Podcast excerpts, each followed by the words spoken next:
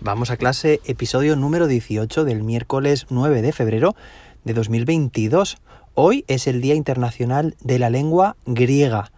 Así que desde aquí un saludo a todos los griegos y griegas que estéis escuchando este programa y a todos también y a todas los que, bueno, pues tenéis interés por aprender esta lengua o conocéis eh, parte de ella. Y bueno, pues aquí una pequeña anécdota que cuando recuerdo que cuando estaba en primero de bachiller estaba haciendo la modalidad de ciencias, bueno, la científico-técnica, doble modalidad en su momento y bueno, pues recuerdo que en el horario se me quedaban varios huecos eh, libres, ¿no? Podríamos decir. Y oye, eh, evidentemente mi modalidad científico-técnica no estaba pensada esta optativa, pero decidí meterme de forma voluntaria porque me atraía muchísimo una optativa que había para otra modalidad que era la optativa de griego.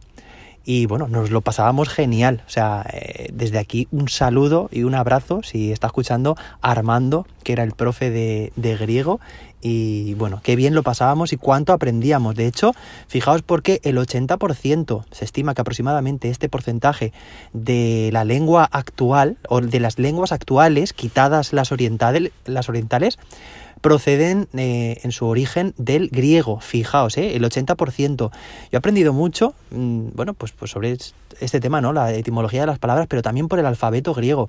El otro día en clase estábamos, estábamos en matemáticas, pues introduciendo el, el número pi, ¿no?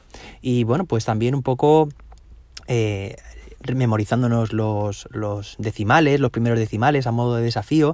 Hubo una alumna que al día siguiente trajo un dossier que había preparado con una investigación sobre el alfabeto griego, que fijaos, abecedario, ¿no? Viene de ABCD, pues alfabeto viene de alfabeta, que son las primeras letras del alfabeto griego, ¿no? Bueno, pues muchas curiosidades. Estuvimos viendo que incluso, claro, había una letra que era la Omicron, que ahora está tan de boca en boca, ¿no? Que es esta variante de, del coronavirus, que, bueno, pues estuvimos ahí viendo eso, distintos símbolos, distintas letras, alfabeta, eh, gamma, delta, y, y, bueno, y también eso, pues que muchas veces el propio lenguaje y la propia actualidad esconde pues cosas del pasado, ¿no? Que esta es una lengua muerta, se considera, ¿no? No es el griego actual, eh, el, que se habla, el moderno, pero oye, que me sirvió de mucho y desde aquí, bueno, pues quería honrar este día. Y bueno, hoy vamos a ver en este episodio, después de esta, de esta introducción, vamos a ver en este episodio, eh, bueno, pues una, podríamos decir, estructura cooperativa, ¿vale? Que, que nos va a permitir ahorrar tiempo en clase, ¿vale? Como decíamos ayer, ahorrar tiempo y hacerlo al mismo tiempo mejor. Es una extensión del episodio de ayer, porque me parecía que, oye, que habría que dar más ejemplos y, y, con más detalles. Así que hoy es una continuación de, podríamos decir, una concreción del de ayer, ¿vale? Y bueno, pues, pues nada, vamos a empezar, pero antes me gustaría recordarte, bueno, pues que en mi página web, jose-david.com, puedes acceder a todas las publicaciones que, bueno, pues que comparto en las redes sociales y que, y que, bueno, que además también podrás ver, por ejemplo, que en mi canal de YouTube publiqué la semana pasada un vídeo en el que te enseñaba a crear un formulario de contacto en una página web. Si te interesa, pues ahí lo tienes. Y ahora sí, vamos a empezar con el tema del día que fijaos, eh, dentro del aprendizaje cooperativo, ya hemos hablado en alguna ocasión de los beneficios que tiene y me gustaría, bueno, pues de vez en cuando, de forma periódica, ir aumentando ¿no? este repertorio de reflexiones acerca del mismo. Y bueno, pues tiene que ver con, que hay una estructura cooperativa que se llama la lectura compartida, en la cual, pues por grupos reducidos, el alumnado hace una, una lectura comprensiva y la trabaja de forma profunda ¿Por qué? Porque la están haciendo entre, entre todo el grupo y con diferentes roles que se van rotando. Bueno, de esta forma, y es algo que me gusta hacer siempre, ¿no? Cuando se trata de corregir eh, pruebas, controles, exámenes, que oye, que, no suene raro, ¿eh? Que, sí que utilizo exámenes, claro que sí, eh, como, como, también otras metodologías, otras herramientas o instrumentos de evaluación eh, que son menos tradicionales, por supuesto. Pero oye, que mis clases tienen cabida los exámenes, sí. Y bueno, pues deciros que, que ayer estábamos hablando del hazlo más rápido o hazlo ahorra tiempo, ¿no? Y hazlo mejor. Y uno de los principales problemas que, que indican muchos, muchos profes es siempre la cantidad de exámenes que se tienen que llevar para casa o de controles, ¿vale? De pruebas evaluativas. Bueno, pues que eso consume mucho tiempo, evidentemente, y muchas veces, no siempre, dependiendo de muchos factores, de la asignatura y el enfoque que se le haya dado, etcétera, pues conlleva mucho tiempo, mucho tiempo de, de trabajo, pero al mismo tiempo, muchas de las veces, en ocasiones, también es un trabajo mecánico. Fijaos, trabajo mecánico, que podría eh, mecanizarse, podría automatizarse. Bueno, de ese tema, mira, me apunto ya para otro día también, tema de formularios autocorrectivos, ¿vale? O autocorregibles, vamos a decirlo.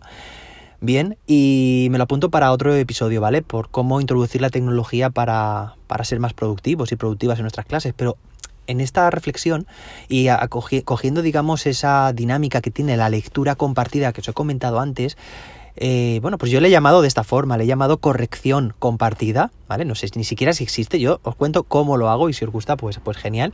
Y por una parte permite que no nos tengamos que llevar a casa esa pila impresionante de, de exámenes para corregir, ¿vale?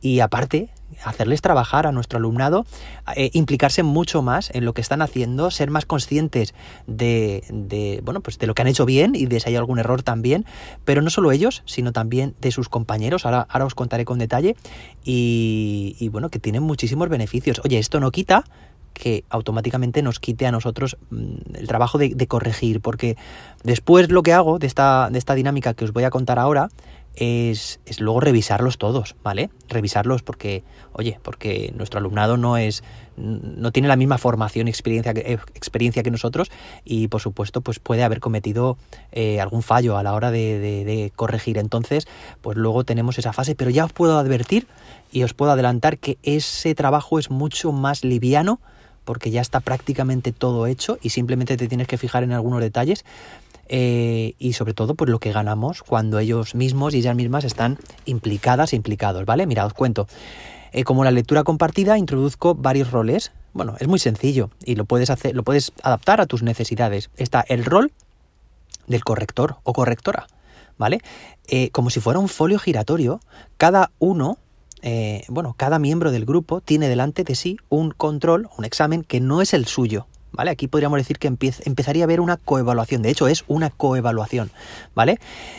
Pero van por turnos, es decir, eh, por ejemplo, alumno A se coloca con el control del alumno B delante y lo que intenta hacer es hacer una corrección en voz alta, de esa, de esa prueba, de ese control, ¿vale?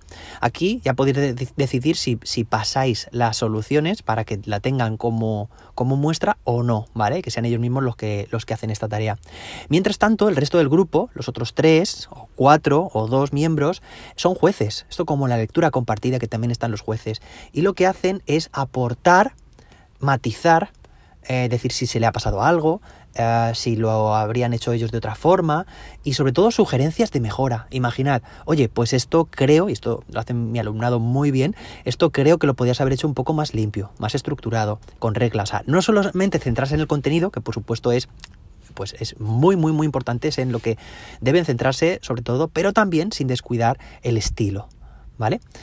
Y bueno, de esta manera pues se va rotando luego el alumno 2 tiene delante de sí el examen del alumno 3 y el resto de alumnos son los jueces. Y se procede de la misma forma hasta que se ha completado todo. Fijaos, todos y todas tienen que tener una atención completamente activa. Tienen que estar atentos, tanto eh, si eres corrector como si eres eh, juez, de cómo se está haciendo, para que no se pase nada. El alumno está mucho más implicado. Se hace cuatro, fijaos, son cuatro miembros, cuatro pasadas a la corrección de una prueba. Se ven muchísimas situaciones distintas. Evidentemente surgen dudas y para eso estamos también nosotros, para ver que todo funciona correctamente y para resolver estas dudas.